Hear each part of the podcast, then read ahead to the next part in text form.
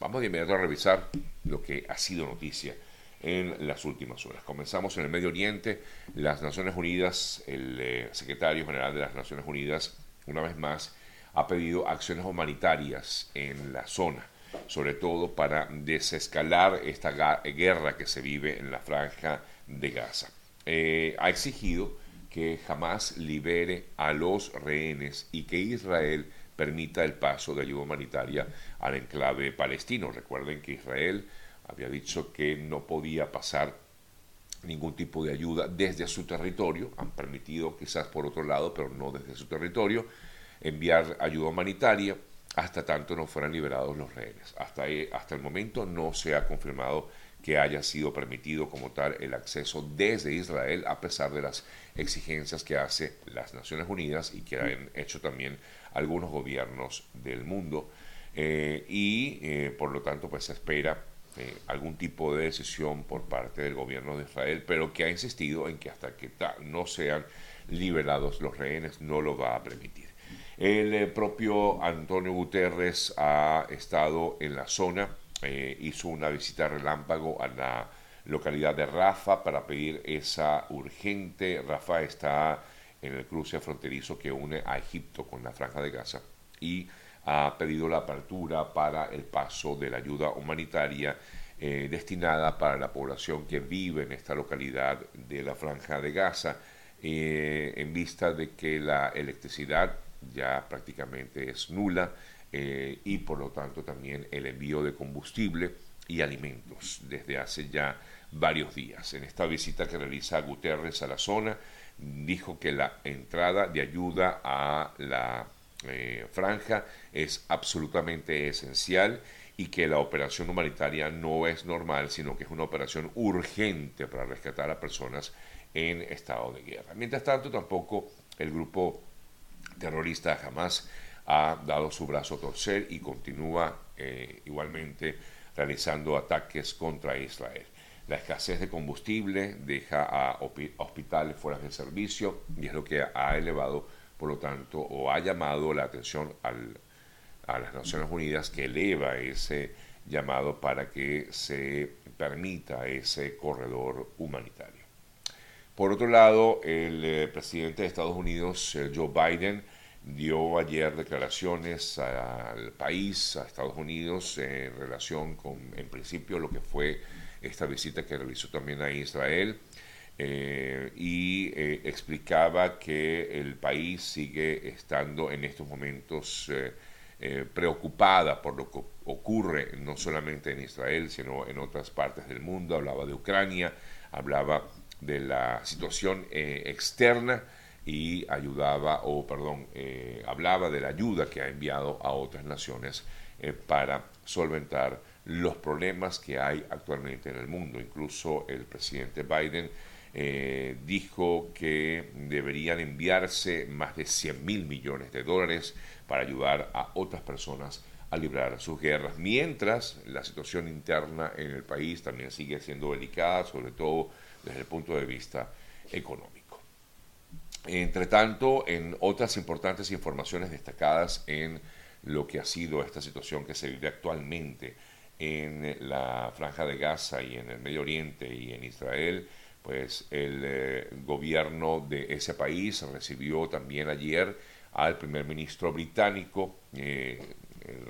Rishi eh, Sunak, quien estuvo ayer en Israel, donde el Parlamento, perdón, el primer mandatario o primer ministro británico también le brindó su apoyo a la nación israelí. El Parlamento Europeo también ha solicitado ayuda eh, e inclusive hablado de una pausa humanitaria en Gaza, em, pero todavía pues eh, insistimos, eh, la exigencia de Israel para dar o permitir esa ayuda es que sean liberados todos los em, las personas que se encuentran como rehenes en manos del grupo terrorista Hamas. Una vez más eh, han sido evacuados aeropuertos en eh, Francia y el Palacio de Versalles. Otra vez, ya es la quinta vez desde que comenzaron estas alertas de bomba que se han registrado en aeropuertos en Francia y también en algunos sitios turísticos, básicamente en el Palacio de Versalles. Nuevamente se registró una nueva alarma de bomba, de amenaza de bomba ante lo que sería eh, en medio de esta situación que se vive actualmente en el Medio Oriente. Cambiamos de tema y les comentamos acerca también de otra información importante que tiene que ver en este caso con el tema de las relaciones Venezuela-Estados Unidos a raíz de los acuerdos de Barbados recientemente firmados en esa isla. Estados Unidos, eh, les comentaba ayer que había emitido un comunicado a través del Departamento de Estado donde em, hablaba acerca que debería definirse como tal un cronograma electoral en Venezuela. Eh, con miras al proceso del año 2024, proceso de elecciones mm, presidenciales.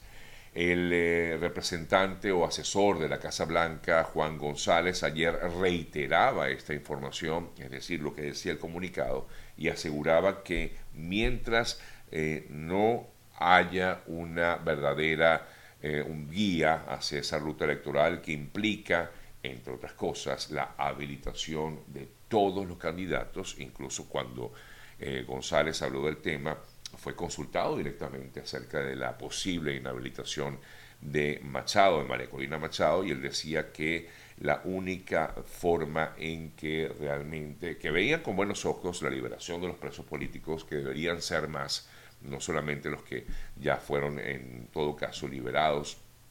o excarcelados, y digo excarcelados porque no sabemos todavía bajo qué medidas fueron estas personas liberadas, si tienen algún tipo de presentación que deben,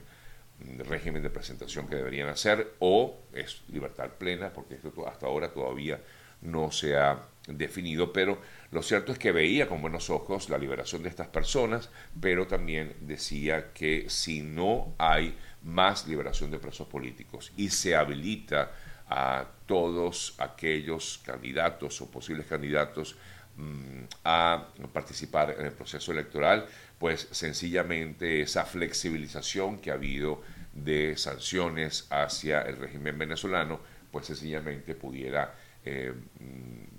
pudiera dar un paso atrás. Eh, decía que aunque se tiene que medir paso a paso en la declaración, el secretario de Estado norteamericano Anthony Blinken en ese comunicado dejó muy claro que Estados Unidos comenzará a desmantelar el alivio que ha ofrecido si no ven pasos concretos por parte del régimen venezolano. Ante ello, Jorge Rodríguez, eh, jefe de la parte del régimen en, las negociaciones, respondió con un rechazo categórico y además enérgico por considerar que las palabras tanto de Blinken como de González son inaceptables, falsas y mentirosas. Fue lo que dijo Rodríguez al tachar incluso de metiches a el eh, secretario de Estado ya Juan González de estas declaraciones que dieron y consideró expresan una tremenda ignorancia de cómo funciona el ordenamiento jurídico en la Constitución en Venezuela.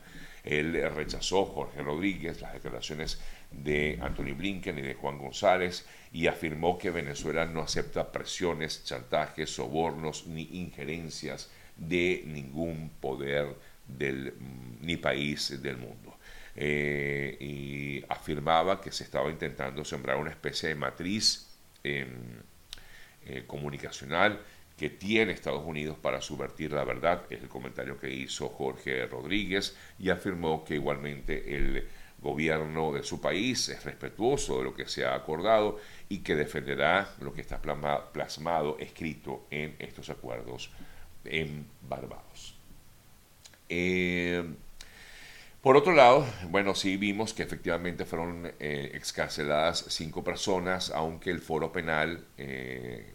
a través de los directivos de, este, de esta ONG, Alfredo Romero y Gonzalo Gimiot, eh, hablaban de seis excarcelados, ¿no? aunque esperaban en todo caso que vinieran más, porque son casi 300 personas que se encuentran detenidas en Venezuela por pensar distinto o por temas vinculados con la eh, situación política.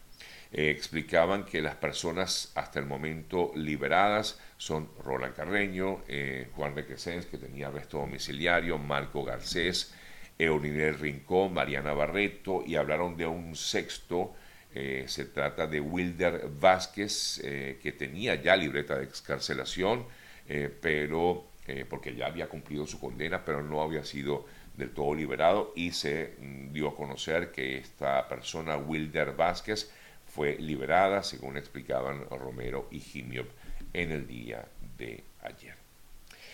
Bueno, amigas, amigos, son las 8 y 20 minutos de la mañana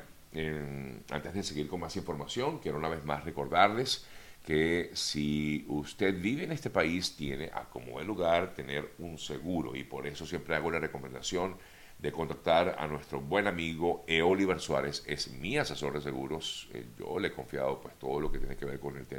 con los seguros, eh, tanto para mí, para mi esposo, para mis hijos,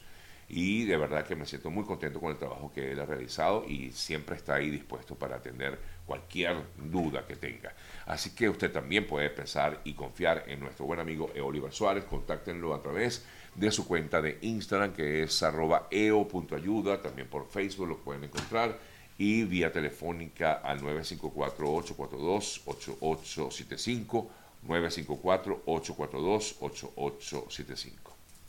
El próximo domingo es el proceso electoral primario de Venezuela en la oposición venezolana. Eh, por supuesto, nuestro llamado es a que, bueno, y vaya a votar. Al final